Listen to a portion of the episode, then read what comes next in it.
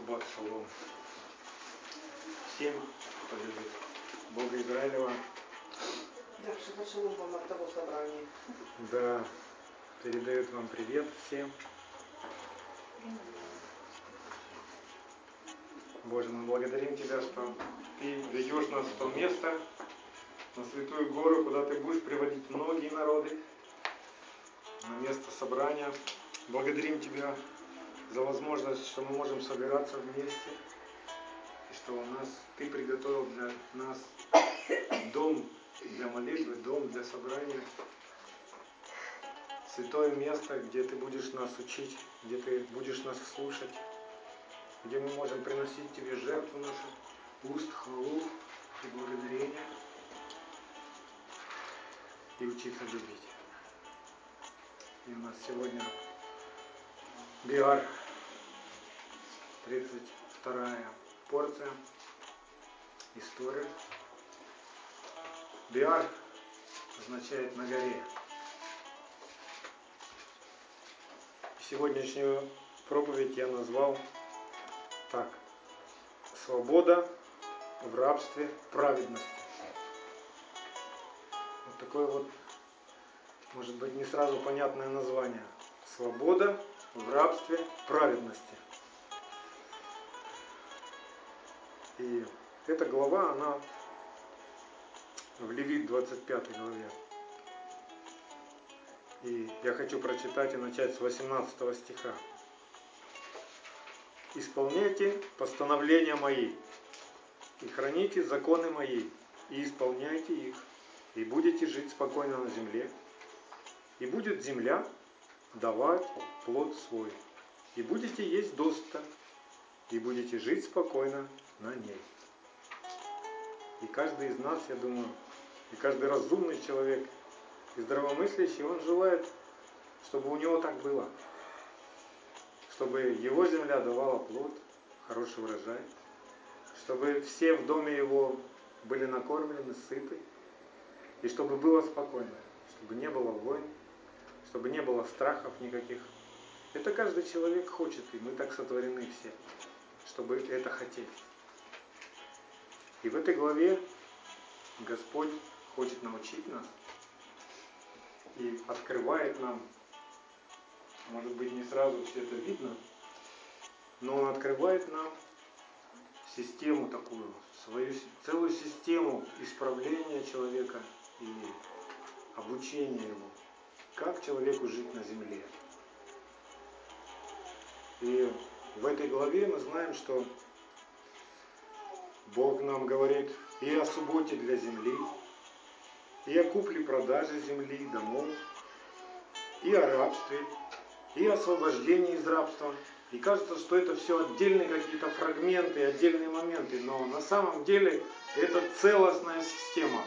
То есть это все очень связано друг с другом. И сейчас мы увидим, сейчас мы разберемся, как это может быть связано.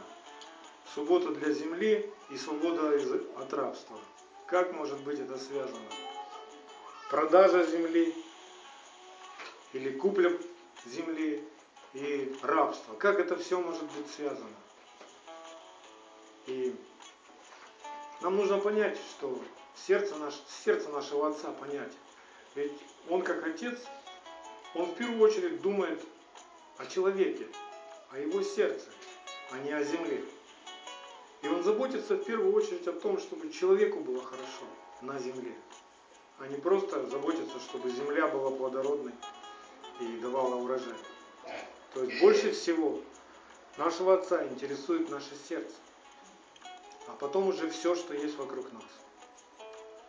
И, конечно же, это все, мы уже поняли, что это все было нарушено у нас когда-то. И мы терпим на это. И плачем от многих вещей. Давайте понаблюдаем и порассуждаем, как практически ну, все, что написано в этой главе, проходило и происходит до сих пор многое в Израиле. Суббота для земли, то есть это седьмой год, когда ничего не садили в землю и не питались земли, потому что в шестой год Бог давал урожай на три года, В Израиле по Писанию впервые эта суббота соблюдалась только аж на 21 год после того, как Израиль вошел в обетованную землю. То есть как только Израиль вошел, 7 лет ушло на завоевание этой земли. Они выгоняли, прогоняли врагов. Следующие 7 лет ушли на распределение этой земли в наследие по коленам Израиля. И когда они распределили землю как наследие, каждое колено, в каждый дом, в каждую семью был участок, и это наследие, оно передавалось от отцов к детям, от детям к внукам и так далее. В этот год, как только они распределили, это уже был 15 год после вхождения в обетованную землю, они провозгласили отсчет седьмого года. И с этого момента начался этот отсчет, и он до сих пор ведется. Вот как у нас седьмой день отсчет ведется и не нарушается, так и в Израиле отсчитывался седьмой год. И он считался годом прощения, годом свободы и годом веры. Потому что, ну, чтобы так доверить Богу, ну, нужно возрасти в такую веру, в такое откровение, что Бог тебя прокормит и ничего не садить.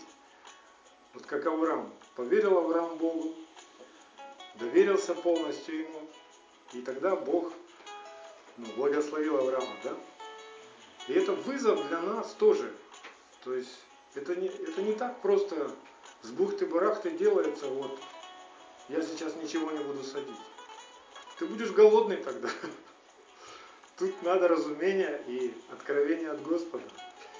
Я хочу вам рассказать одно свидетельство.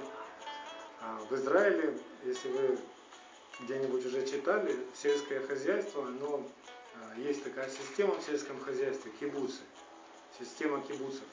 То есть это как маленькие общины, ну есть побольше, э, напоминающие чем-то колхозы. То есть там люди собираются как община, и они распределяют все свои доходы, свой труд, все, прибыль, все прибыли свои.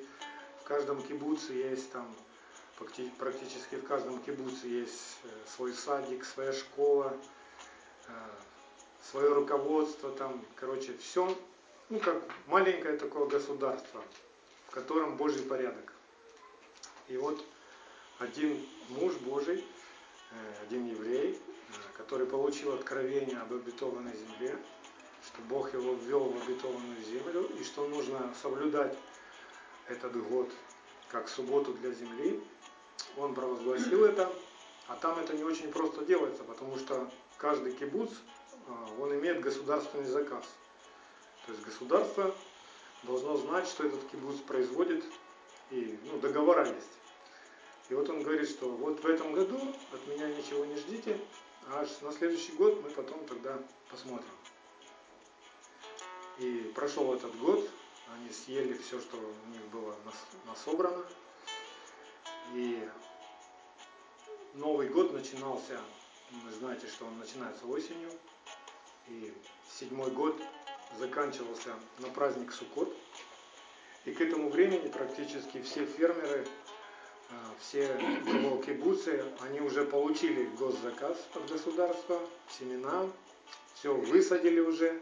А этот человек ждал праздника вот этого, и после праздника приходит а, ну, там, где получает госзаказ, в эту организацию, ну и говорит, так и так, все, я начинаю садить, дайте мне семена какие-то, дайте мне заказ. А семян уже практически все разобрали. Говорит, тот руководитель говорит, ну у нас остались только семена сельдерея. Ну давайте сельдерей. И засадил все свои поля, какие у него были, одним сельдереем. Ну, казалось это чудно, непонятно, многие смеялись над ним, подшучивали. Но взошел тот сельдерей, хорошо взошел, рясно так. Земля отдохнула. И вдруг раздается звонок этому еврею, звонит из, из государственного аппарата и говорит, послушай, помнишь, мы давали тебе семена сельдерея, ты с ними что сделал? Говорит, ну как что сделал? Посадил. И что, они выросли? Да, хорошо, выросли, взошли так. Ой, какой ты молодец, представляешь? К нам с Европы огромный заказ пришел, потому что там морозы прошли, у них все повымерзало, и им нужен сельдерей. И мы можем диктовать свою цену. То есть вот так вот Бог может благословить послушание. Да?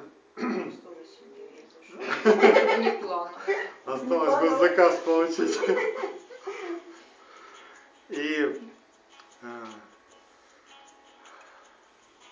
последний э, год, седьмой, седьмой, который отсчитывается в Израиле, это был 2007 год. И нынешний год, 2014, тоже считается седьмым годом.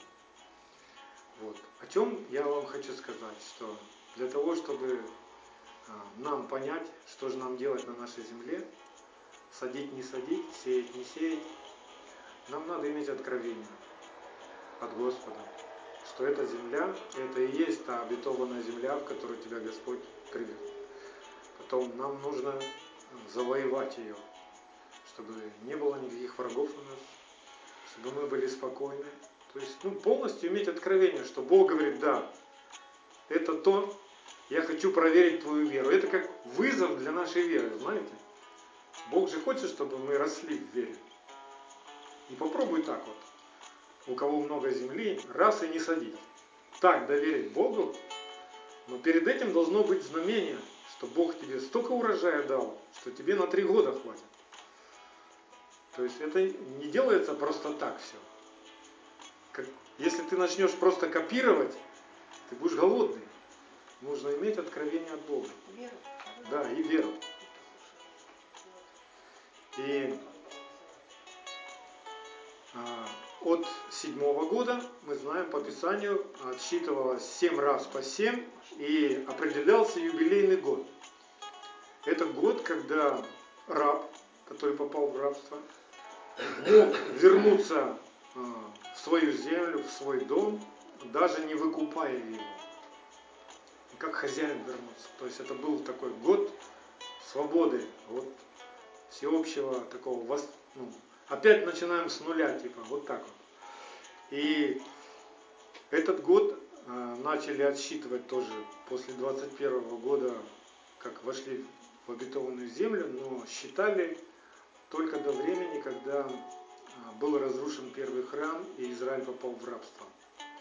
После этого рабства, после возвращения из плена, не могли уже считать юбилейный год, потому что не все колена, мы знаем по Писанию, не все колена вернулись из Вавилонского плена, даже до ныне. До ныне юбилейный год не отсчитывается. Потому что 10 колен Израиля находятся в рассеянии.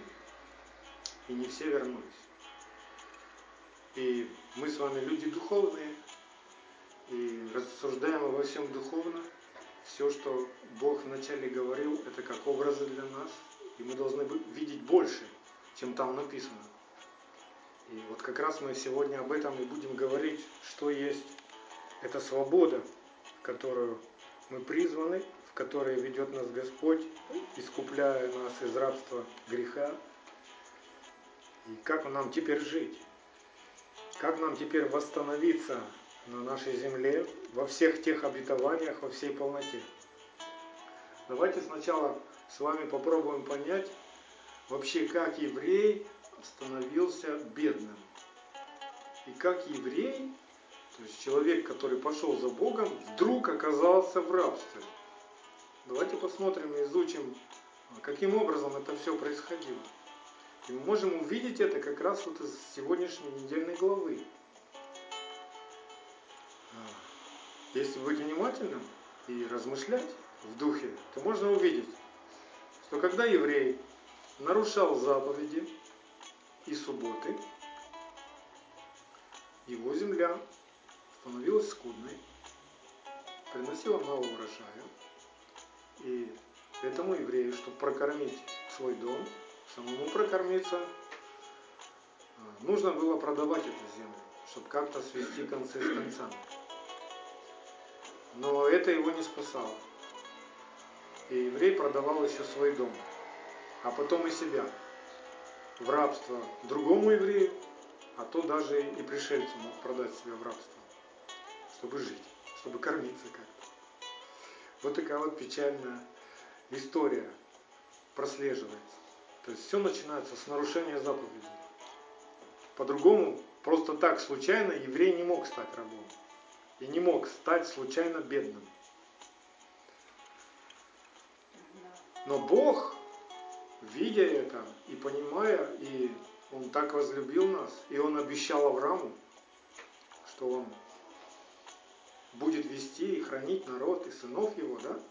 И он даже в этой ситуации Бог э, дает, ну, Бога есть такая система исправления такого человека, такого еврея, который вот попал в рабство. И в этом мы видим Божью милость и Его любовь, что Бог не оставляет нас в беде, когда нам кажется, что уже все, крест на нас, и мы у свиного корыта, Бог протягивает к нам руку все равно, чтобы вытернуть нас, чтобы вернуть нас в свой дом. И вот в Левит 25, с 35 по 43 стих я прочитаю вам этот отрывок. Как Бог обращается и учит свой народ. Если брат твой обеднеет и придет в упадок у тебя, то поддержи его пришелец ли он или поселенец, чтобы он жил с тобою. Не бери от него роста и прибыли, и бойся Бога твоего, чтоб жил брат твой с тобою. Серебра твоего не отдавай ему в рост, и хлеба твоего не отдавай ему для получения прибыли. Я, Господь, Бог ваш, который вывел вас из земли египетской, чтобы дать вам землю ханаанскую, чтобы быть вашим Богом. Когда обеднеет у тебя брат твой и продан будет тебе, то не налагай на него работы рабской. Он должен быть у тебя как наемник, как поселенец. До юбилейного года пусть работает у тебя, а тогда пусть отойдет он от тебя сам и дети его с ним, и возвратится в племя свое, и вступит опять во владение отцов своих, потому что они мои рабы, которых я вывел из земли египетской, не должно продавать их, как продают рабов. Не господствуй над ним с жестокостью, и бойся Бога твоего. Как практически происходило вот это вот попадание в рабство, ну, происходило это так. То есть такой еврей, который обеднел, задолжал кругом, его приводили в Синедрион, и в Синедрионе выбирали из общества богобоязненного, мудрого, а, имеющего достаток, хорошо управляющего своим домом человека, еврея тоже, который мог бы а, заплатить за долги того бедного еврея, то есть погасить все задолженности, но при этом а, забрать этого еврея к себе в дом. И там кормить его, давать ему работу и учить его а, как соблюдать заповеди Божьи, учить его, как хозяйствовать на земле. Потому что, ну почему еврей попадал в рабство? Он либо что-то забывал, либо что-то нарушал. Либо не знал. Либо не слышал от Господа, что сеять, и посеял не то. Может Бог говорил другое что-то сеять, а он по-своему, по старинке, не спрашивая Бога, ляп, и не, не получилось урожая. Или там дождя не было, или еще что-то. То есть проблема всегда была в человеке, почему он попадал в рабство, почему он становился бедным. И а, вот этот еврей, живя в доме у богатого, богобоязненного человека, учился у него, наглядно учился. То есть это такая была система исправления, которая отличается от мирской системы. Потому что в мире предлагается один выход – тюрьма. А тюрьма, она унижает человека, калечит его, и не исправляет, наоборот, ожесточает сердце человека. И после тюрьмы человек выходит, и все на него косо смотрят. В Израиле, то есть в Божьей системе не так. Семь лет этого обучения заканчивались тем, что человек мог выйти на свободу, то есть уже начинать что-то делать. Но при этом, а, если, а, когда он выходил, да, а, в этот момент, это происходило тоже на праздник Кущей, на праздник Суккот, и А на праздник Суккот все общество читает закон Божий. То есть даже в момент его освобождения все общество опять напоминало заповеди Божьи, чтобы человек ну, уяснил, если тебе 7 лет, то есть это был как экзамен такой да, для человека, последний штрих такой, чтобы ты запомнил и не нарушал заповеди ни одной. Тогда будет хорошо тебе и детям твоим. И будешь ты жив, и будет у тебя достаток, и все. И кроме того, э, этот человек выходил, и вот этот богатый, он должен был дать ему все, что заработал этот человек. То есть, да, как зарплату за все эти годы обучения, чтобы у человека не было по нулям, чтобы он с чего-то ему было стартовать. И при этом, если этот раб, который, ну, будем говорить, ученик, а, ну, еще не чувствует, что он научился, или не заработал столько денег, чтобы что-то начать на земле, свое дело, да, он мог сказать этому хозяину, мне хорошо у тебя, мне понравилось в доме твоем, я остаюсь у тебя до юбилейного года. И тогда хозяин должен был проколоть ему ухо, и вставлялась серьга как знак.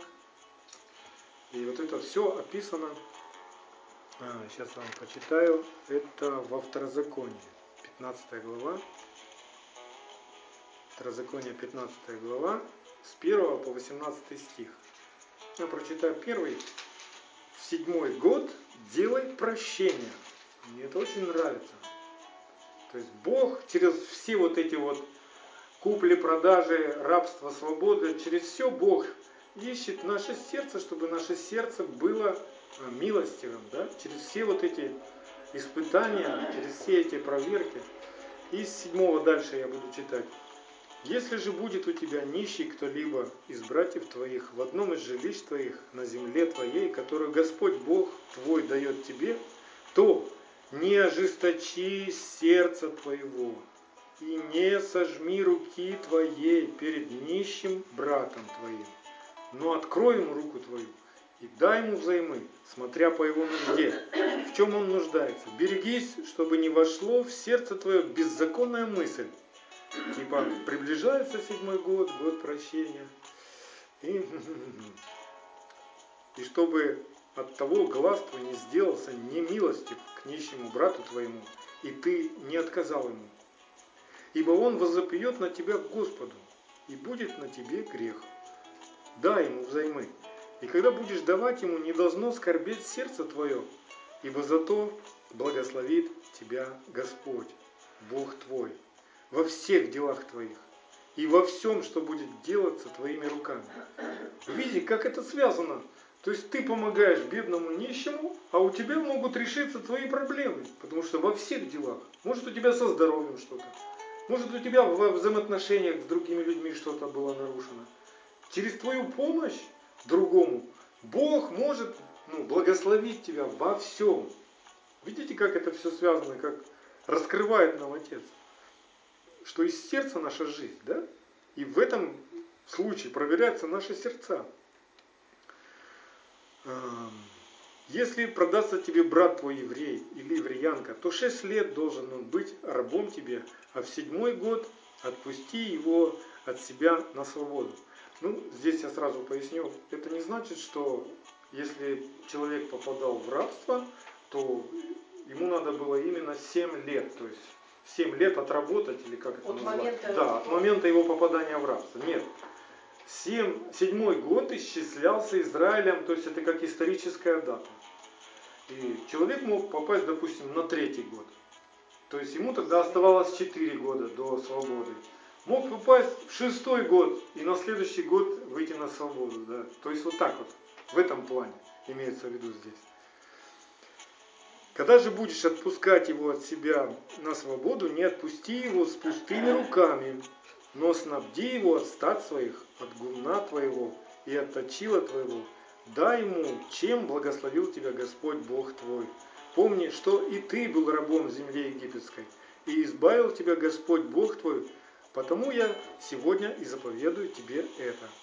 Если же он скажет тебе, Не пойду я от тебя, потому что я люблю тебя и дом твой, потому что хорошо ему у тебя, то возьми шило и проколи ухо его к двери, и будет он рабом твоим навек. Вот это что, то, что у нас переведено навек, это не точный перевод. В точном, это в иврите это означает до юбилейного года. И будет он рабом до юбилейного года. Так поступай и с рабой твоей, не считай этого для себя тяжким, что ты должен отпустить его от себя на свободу, ибо он в шесть лет заработал тебе вдвое против платы наемника, и благословит тебя Господь Бог твой во всем, что не будешь делать. И то же самое было сказано Моисею еще на горе, э, в исходе 21 главе, Исход 21 глава, с 1 по 6 стих. Обо всем этом, о седьмом годе. И знаете, вот во всем этом действии, да, где участвуют как бы, а, то есть Бог учит обои, обе стороны этого действия. И тот, кто помогает, и, и того, кому помогает. Бог учит того, кто помогает щедрости, чтобы в сердце его не было беззаконной мысли, корысти, жадности, скупости. Это не просто взять к себе домой еще одного постояльца со всем его домом. Да, еще его кормить и потом ему еще заплатить за все. И научить, проводить, тратить свое время, учить ему, что-то рассказывать, объяснять. Это не просто для человека. Но Бог в этом учит, чтобы человек не возгордился. И чтобы он не забывал, что он тоже был раб. И что это Господь вывел его в успех. Потому что когда человек забывает, кто ему, кто ему дал успех и кто ему дал вот это все, человек становится гордым, а Бог гордым противится. И вот и из этого действия, да, которое происходило в этой главе, становится понятным и притча, одна из притч Соломона. Это в 25 главе притч, 12 стих. Там у нас написано «Золотая серьга и украшение из чистого золота, мудрый обличитель для внимательного уха». То есть как это все соединить, эту притчу с тем, что происходило и написано в нынешней главе, можно так, так соединить, таким пониманием и таким откровением, что тот человек, который был невнимателен и не послушен Богу, будет иметь у себя ухо, проколотое Торой для научения до полной свободы. И в принципе это про всех нас. Мы пришли к Богу не потому, что у нас все было хорошо, и мы были богаты и успешны. Мы пришли, потому что у нас кругом были долги. Эмоциональные, материальные. То есть нам было плохо. Физические долги. Нам, у нас был недостаток. И мы пришли, и Ешуа Машех, он вот как этот а, богобоязненный муж, умеющий вести хозяйство, да, совершенный, который бы научил нас. Он заплатил за наши долги своей кровью. И взял нас к себе и привел в дом Отца, чтобы мы научились от Отца. Помните, как он говорил? Научитесь от меня, ибо я кроток и смирен, и найдете покой душам вашим. То есть Бог сейчас нас вот взял, пригласил, и мы находимся где-то между последним седьмым годом и юбилеем. Где-то вот в этом промежутке. Ну, дальше я как бы побольше э, расскажу. То есть как вот практически, э, насколько это актуально, вот все, что мы с вами читаем в этой главе, насколько оно актуально для нас, верующих в Ишуа Машеха, спасенных по вере, да? которые живут теперь и пребывают в Машехе. То есть как понять, мы в юбилейном годе или мы еще учимся? Ухо у нас проколото или нет? если мы внимательны к Торе, к заповедям, это говорит о том, что наше ухо стало внимательным, то есть оно проколото. У нас как невидимая такая серьга, Тора, драгоценность, это мудрый обличитель. Мы хотим научиться, чтобы наше ухо было внимательно к тому, что Бог говорит, и ничего не нарушать. И это как золото для нас, как сокровище для нас. Да? Мы говорим, Боже, теперь мы Твои рабы. Мы были рабы греха, теперь мы рабы, мы перешли из рабства греха, из, рабства тьмы, мы перешли в рабство праведности. Мы стали рабами Господа. Да? Вот. Можно как бы заметить, вот из всего, сколько мы уже читаем Писания и размышляем над ними, можно увидеть такую картину, что у Бога в его совершенном плане спасения нашей души а, намечается или обозначен такой, ну я бы сказал, семикратный цикл нашего преображения. Смотрите, он сотворил семь дней. У него семь праздников. Господь. И через все это Он учит нас. У него также, мы узнаем сегодня, есть семь лет. И седьмой год. Да? И также у него есть семь тысячелетий. И мы с вами ждем этого тысячелетия, которое называется миллениум, когда Ишуа будет царствовать в Иерусалиме, здесь на земле. Царь над всеми царями придет и будет царствовать. И дай Бог, чтобы Он сделал из нас князей народа своего. И мы с Ним будем царствовать тогда. У нас сейчас время, когда мы учимся у Него хозяйствовать. Время, когда мы учимся исполнять заповеди Отца, как Он исполнял, в точности. И вот это вот семикратный цикл такой преображения, да, это как путь от книги Бытия второй стих, первая глава, второй стих, до книги Откровения, последняя глава, 22 стих, ой, 22 глава, 5 стих. Там тьма над бездной была, а в конце что? И ночи там не будет, но только свет. Да? То есть, а все, что между ними, это путь. И вот мы сейчас, ну, Бог нашел нас в нашей тьме. То есть мы с вами жили в тьме. Но когда мы услышали Его зов, Его призыв, мы как услышали, ну, свет появился в нашей жизни, надежда, вера пришла. И она с каждым днем должна расти, то есть ну, до полного дня, до полного света, как восход солнца в нашей жизни, в нашем сердце, в нашей душе. С каждым днем нам должно становиться все ясней и ясней и ясней картина нашей жизни, путь, по которому нам идти. Что нам делать, что нам не делать. Как нам поступать, как нам не поступать. Это как свет. Да? И это все через Его Слово приходит. Слово Его – свет стезе моей. Сколько твоего слова, ну, Его Слово у тебя в сердце пребывает, вот так тебе все и становится ясно. Мало слова, мало чего понятно. Много слова, много понятно. Аминь. И Бог он как на примере Израиля, своего народа, он выводит нас из нашего земного рабства. То есть наша душа, жившая во тьме, она привязалась к земному, она надеется на себя, она надеется на другого человека, была научена, да? Надеется на материальные богатства, там, сколько у меня денег на счету, сколько у меня домов, какая у меня машина, вот это вот. И, то есть все было искажено, да? И вот Бог нас из этого рабства вырывает и переводит нас в свободу. Но как понять нам эту свободу? То есть я свободен, это значит я могу делать все, что хочу? Или я свободен только в чем-то конкретном? То есть я могу делать только это.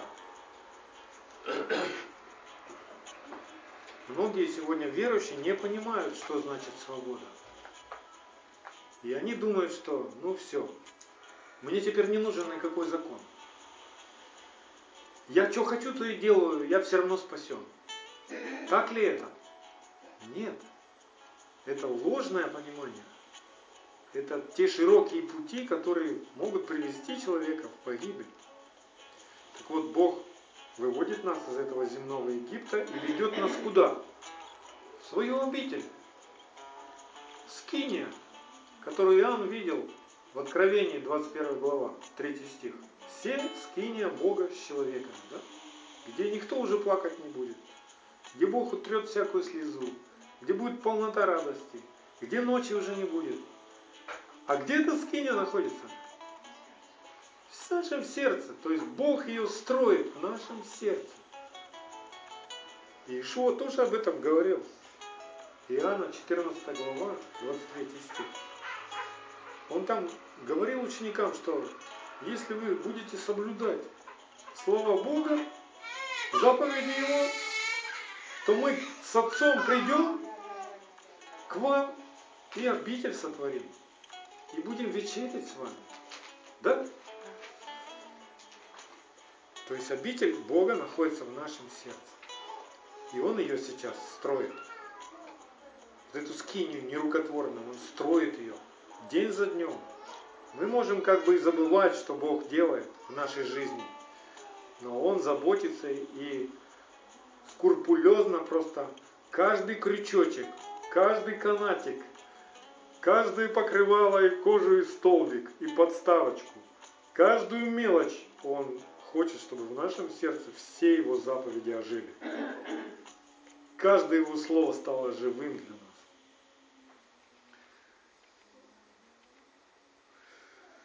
И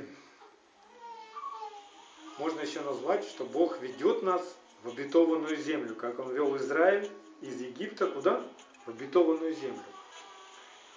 И что для нас является нашим наследием, да? Нашей землей? Что для нас? Какая-то географическая местность, какие-то квадратные метры жилплощади или что для нас а, наша обетованная земля? Что это такое? Наша обетованная земля, ребята, это вот она. Мы ее осваиваем сейчас. Сантиметр за сантиметром. Мы учимся пользоваться всем, что здесь Бог приготовил нам. И в подтверждение этого пророк, нет, Моисей, пророк Моисей, он говорил во второзаконии, к Израилю. Второзаконие 33, 4 стих. Закон дал нам Моисей, наследие обществу Якова. Мы с вами из язычников, пришедшие в это общество, привитые среди них. теперь у нас есть доступ к этому наследию. Да? И это наследие – закон. Мы знаем, что в скинии, которую показывал Моисей, строил, было святое святых, и там был ковчег. Что было в ковчеге? Кто помнит? Скрижали. Скрижали были. Жезл. Сосуд с маном И жезл. Это в самом ковчеге. А рядом рядом с ковчегом что было? книга закона. Лежала. Об этом, а, сейчас я вспомню, где это у меня где-то отмечено было место из Писания. Сейчас. Во второзаконии. По-моему, 15, по-моему, 15 глава, слушай. Сейчас, сейчас посмотрим.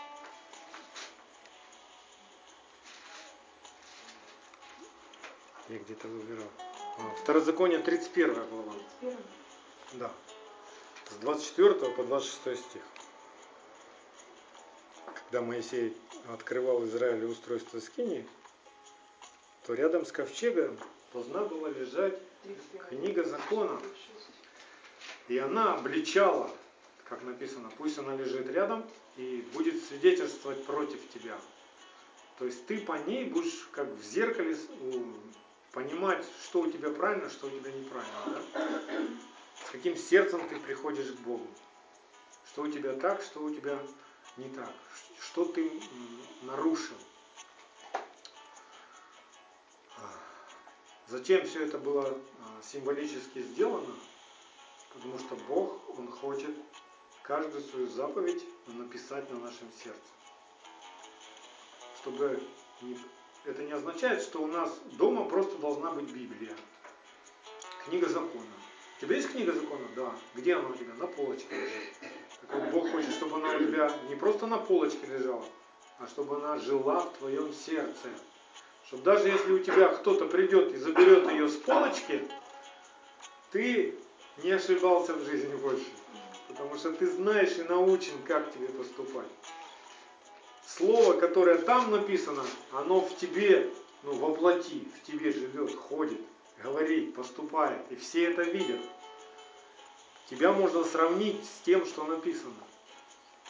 Вот это и есть наш Машех. Да?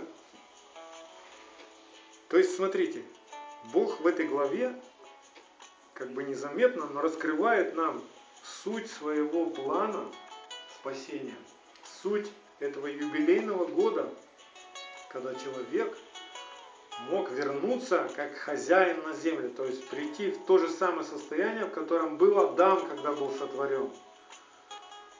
В те же самые способности, в ту же самую свободу, в ту же самую славу, в которой жил Адам до того, как он согрешил, как хозяин на земле чтобы мы могли царствовать на земле, чтобы мы могли повелевать погоде, природе, да?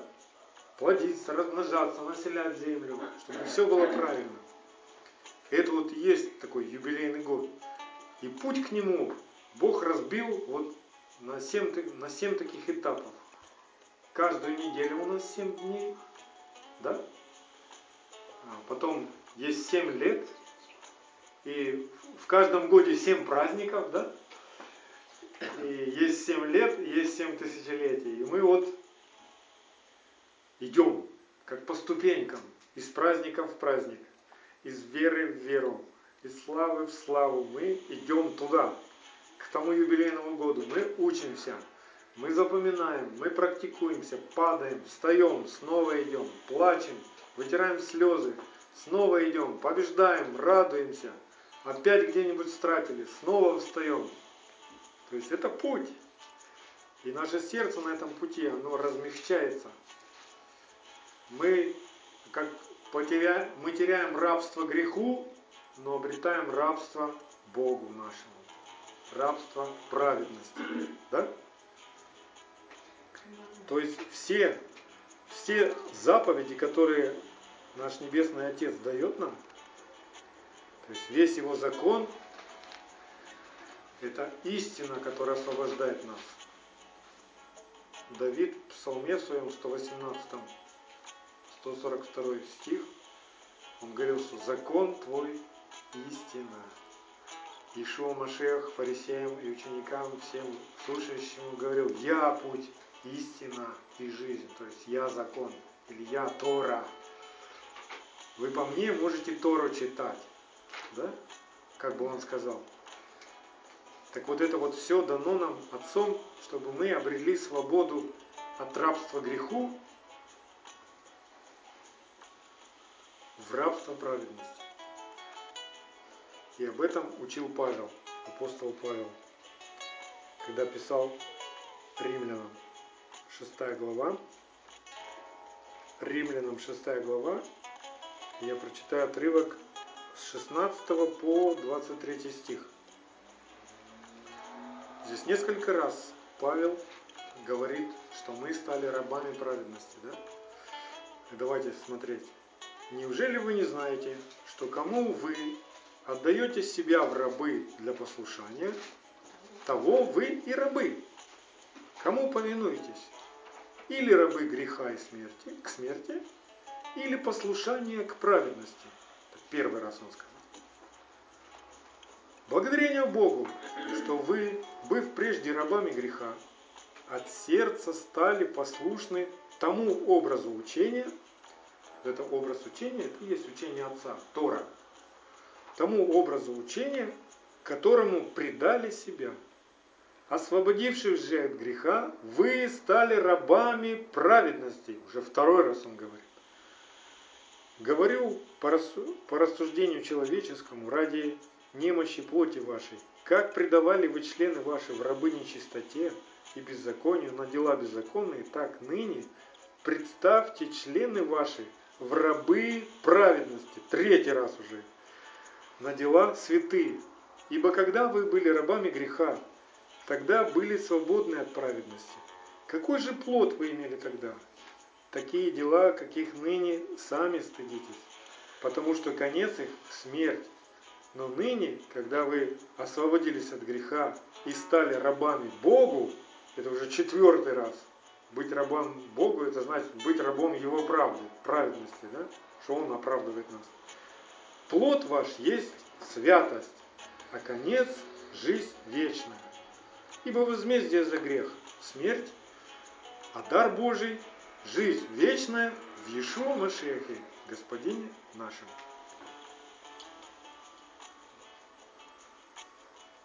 И дальше я хочу, э, как Моисей учил о праведности. В самом начале, как Бог э, говорил о праведности. То есть совпадают ли слова Машиаха, совпадают ли слова апостола Павла с тем, что было в начале написано Богом. Давайте посмотрим, как Моисей учит Израиль о праведности. Второзаконие 6 глава, 25 стих. Второзаконие 6, 25. В всем будет наша праведность, если мы будем стараться исполнять все сии заповеди пред лицом Господа, Бога нашего, как Он заповедал нам. Ключевое слово здесь стараться, то есть прилагать к этому сердце свое. Старание это значит ты сердце свое прилагаешь. Если ты не стараешься, значит ты без сердца, как робот. И как вы думаете, реально ли это человеку было так вот ну, стараться исполнять все заповеди? То есть это реальность или что-то недостижимое? Авраам. Авраам был праведным? Да. Моисей был праведным? Да. Давид? Да. То есть люди еще до жертвы Ишуа Машеха были праведниками. И много было праведников. Да? Как это им удавалось? Потому что они старались. Потому что в их сердце, их сердце было исполнено Духом Божьим. Сам человек не может исполнить заповеди, но только Духом Божьим. Если ты попытаешься это делать без духа, без сердца, это не будет считаться исполнением заповеди. То есть ты можешь как робот ничего не делать в субботу. Как робот, да? Тебя запрограммировали, ты делаешь, но сердце твое вообще не участвует. То есть это тебя не радует, не холодит, никак. Вот ты все. Означает ли это, что ты исполняешь заповедь в субботу? Нет. Бог, Он знает, что в сердце твоем. Ему важно, чтобы заповедь Его исполнялась из сердца твоего. Если она не из сердца, ты еще не исполняешь заповедь. Вот так Бог смотрит на это все. Вы помните, как Он сказал однажды? Приближаются ко мне люди, устами чтут меня, а сердце их далеко отстоит. То есть ты как бы и соблюдаешь субботу, а внутри тебя тебе хочется так сидеть дома там или что-нибудь другим заниматься. Только вот тебе скучно это все. Это говорит о том, что ты еще не соблюдаешь заповедь. Ну, это пример. Учишься. Да, ты еще, может, в лучшем случае учишься. И то, что сердце Моисея было исполнено Духом Божьим, вы можете узнать из Исаии. Исаия 63, 11 стих. Там весь Израиль как бы взывал, где тот, который наполнил сердце Моисея Духом Святым. Да? Дома прочитайте. Где тот, который вложил в сердце его Святого Духа Своего? Да, это о Моисее говорится. И теперь смотрите, приведем параллель. а, Мы смотрим на образ Машеха, да? Что Машех говорил? И как он показывал праведность. Как Машех показывал праведность. На горной проповеди Матфея 5.17, это ключевой стих. Машех говорит, не думайте, что я пришел нарушить закон или пророков. Не нарушить пришел я, но исполнить. В точности исполнить. До знака препинания, да, до маленькой черточки, до йод. И все, что делал Машех, как он жил, все в точности, а, Писание соблюдалось. Все. Любых сфер жизни касалось. Праздников, приношений, финансов. Все. Ишуа показывал пример собой. Он ничего не нарушал, ничего не отменял. В нем был закон наглядный для человека, да?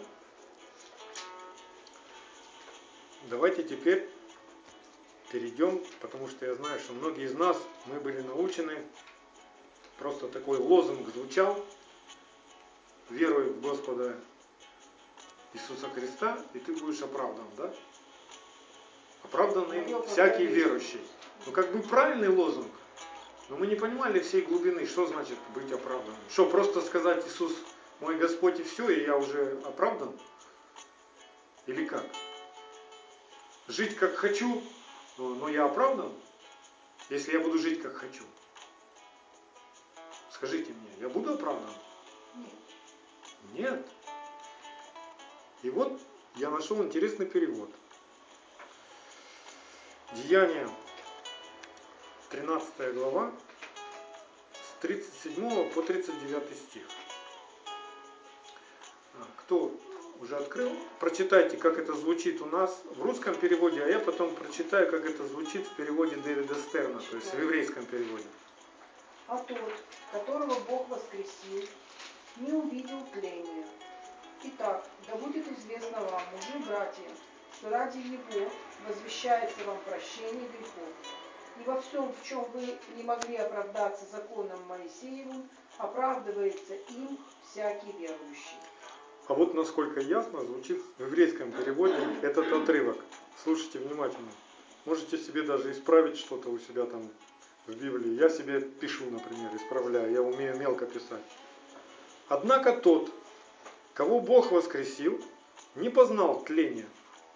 Поэтому, братья, да будет вам известно, что через этого человека и провозглашается прощение грехов.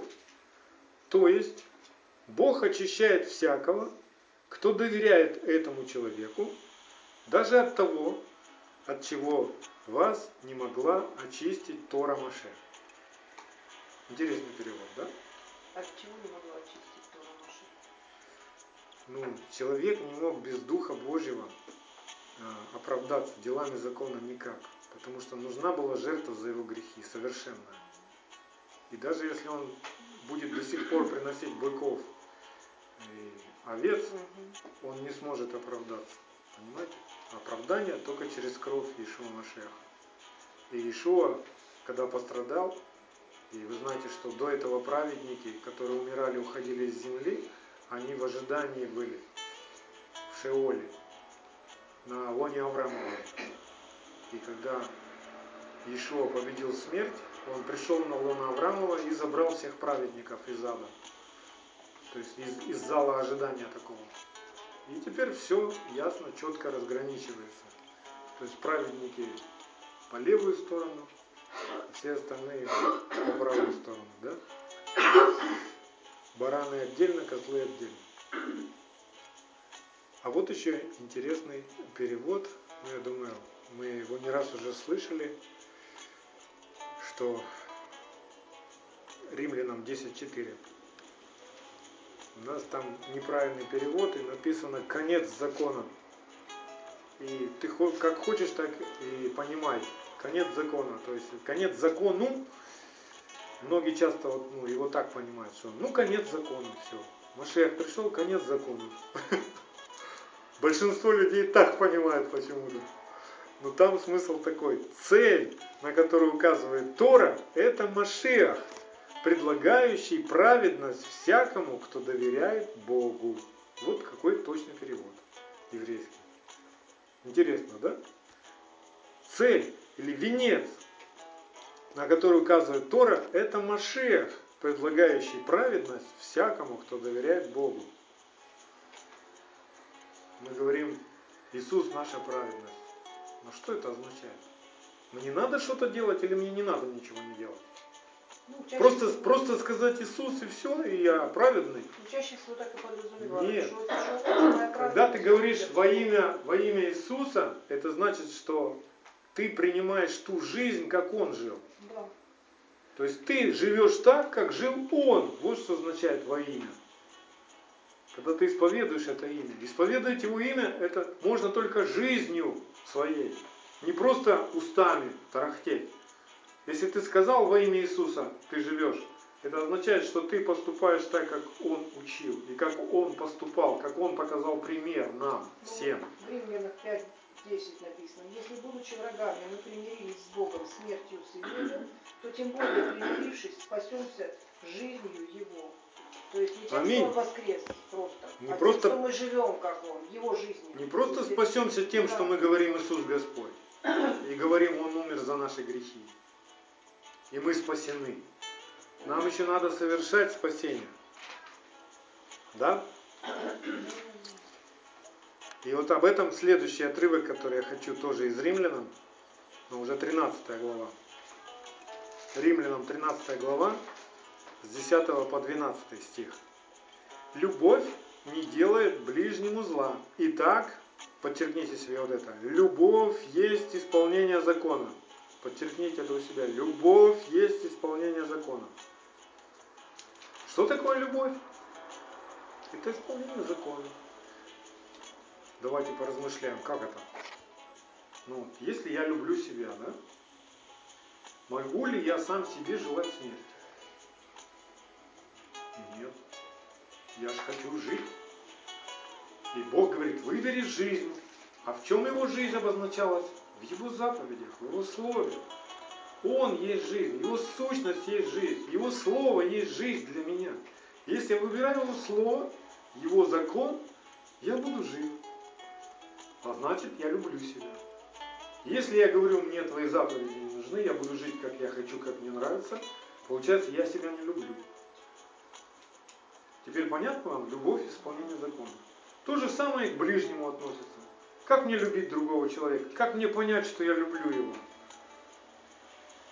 1 Иоанна, 5 глава, 2-3 стих. Что мы любим детей Божьих, узнаем из того, когда любим Бога и соблюдаем заповеди Его. Ибо это есть любовь к Богу, чтобы мы соблюдали заповеди Его. И заповеди Его не тяжкие. Но может ли быть тяжкая любовь? Кто из вас хочет тяжкую любовь? Да, в любви есть жертвы. Каменному сердцу тяжко. Да. Плоти, эгоизму тяжко любить. Тяжко служить кому-то, да? Когда нет любви. И вот я из римлянам перепрыгнул так. Э, Смотрите там дальше. 13 глава. С 13, 13 глава, с 10 стиха я прочитал, 11-12. Так поступайте, зная время, что наступил уже час пробудиться нам ото сна. И вот это тоже подчеркните себе. Ибо ныне ближе к нам спасение, нежели когда мы уверовали. О, а как это понять? Как это можно понять? Мы уверовали, на что мы еще не спасены? Мы спасены или не спасены? Как написано, спасены в надежде. Да. У нас есть, у нас появилась надежда. У нас есть билет. Нам надо сесть в поезд и приехать с этим билетом на этом поезде по адресу. То есть, и грести да, совершать свое спасение. Вникать в себя и в учение, в себя и в учение, в себя и в учение. Распинать свою плоть со страстями и похотями каждый день до смерти, до юбилейного года, пока смерть не будет побеждена. Ночь прошла, день приблизился, и так отвергнем дела тьмы и облечемся в оружие света. И Галатам Павел говорит, 5.13. К свободе призваны вы, братья. Только бы свобода ваша не была поводом к угождению плоти. Но любовью служите друг другу.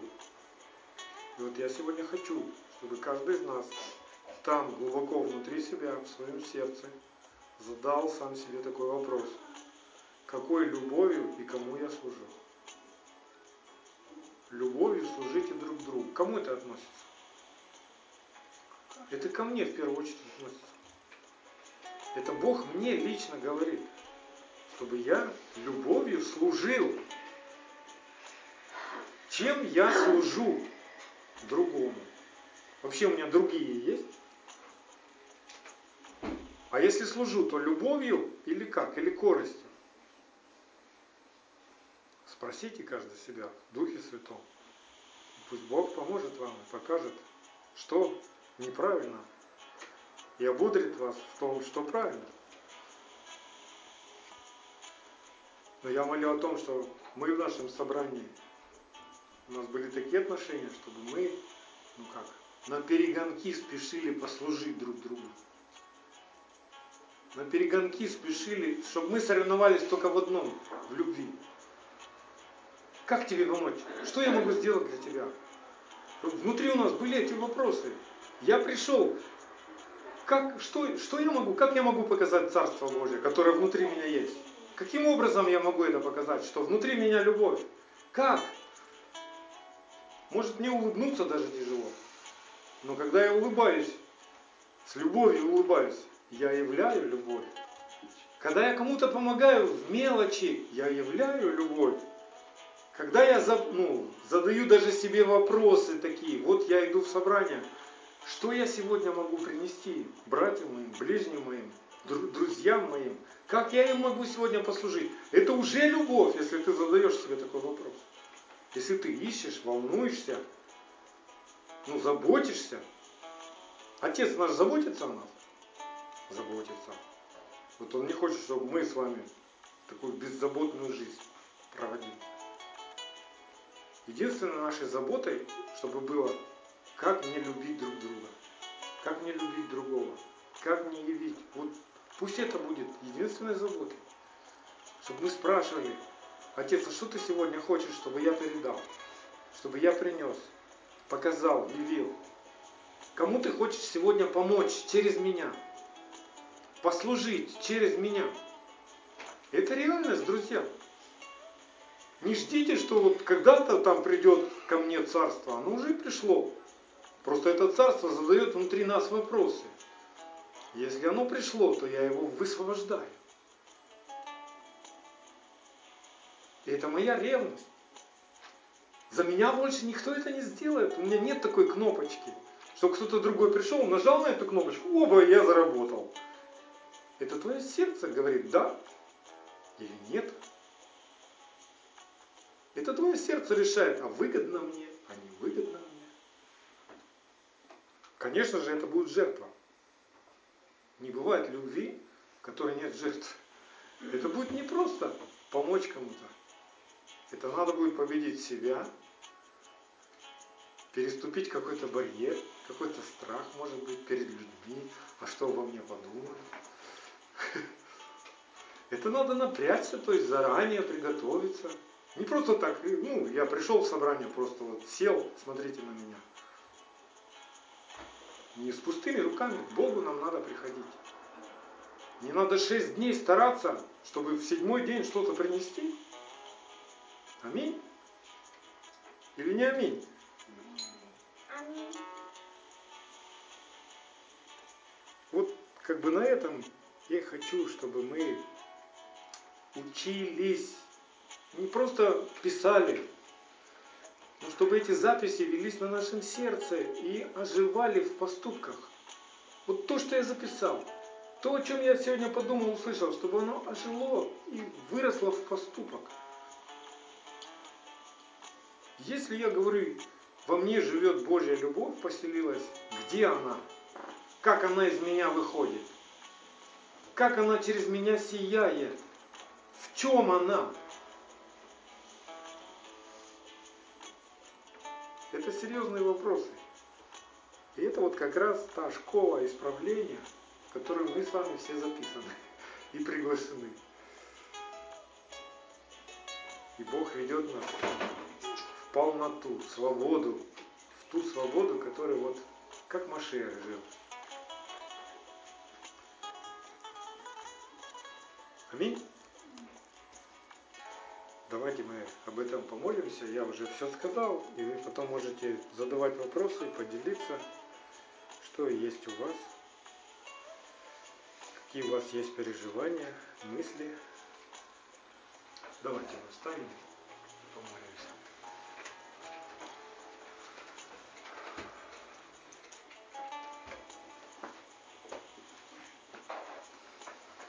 мы благодарим Тебя, что Твое Слово Твоим Духом животворит наше сердце. Твое Слово – свет стезе моей. Пусть каждое Слово Твое, как семя, брошенное в почву моего сердца, укоренится там, произрастет и принесет много плода. Отче, оживи нас по Слову Твоему. Пусть каждое семя Твоей любви, оно будет сохранено в нашем сердце. Оно найдет место в нашем сердце, чтобы его не склевали никакие вороны, чтобы оно не засохло на камнях, чтобы оно не было заглушено никакими терниями, но чтобы оно прославило Тебя, Отче. Все, что Ты вкладываешь в наши уши, все, что видят глаза наши, в Твоем Слове, в Писании, пусть все это Твоим Духом оживает в нас, чтобы Твоя любовь, которую Ты возлюбил нас, она становилась явной, чтобы мы научились царствовать на земле и являть Твое царство всей своей жизни, во всех своих поступках, словах, когда мы трудимся, когда мы отдыхаем, когда мы воспитываем детей, когда мы приходим в собрание, Отче, пусть во всем этом проявляется Твоя любовь, во всем этом исполняются Твои заповеди в точности. Прямо из глубины нашего сердца, в имени Ишуа Машеха, мы благодарим Тебя за эту жизнь, Ты учишь нас и ведешь нас в юбилейный год. Аминь. Слава Богу. Да благословит всех нас Господь.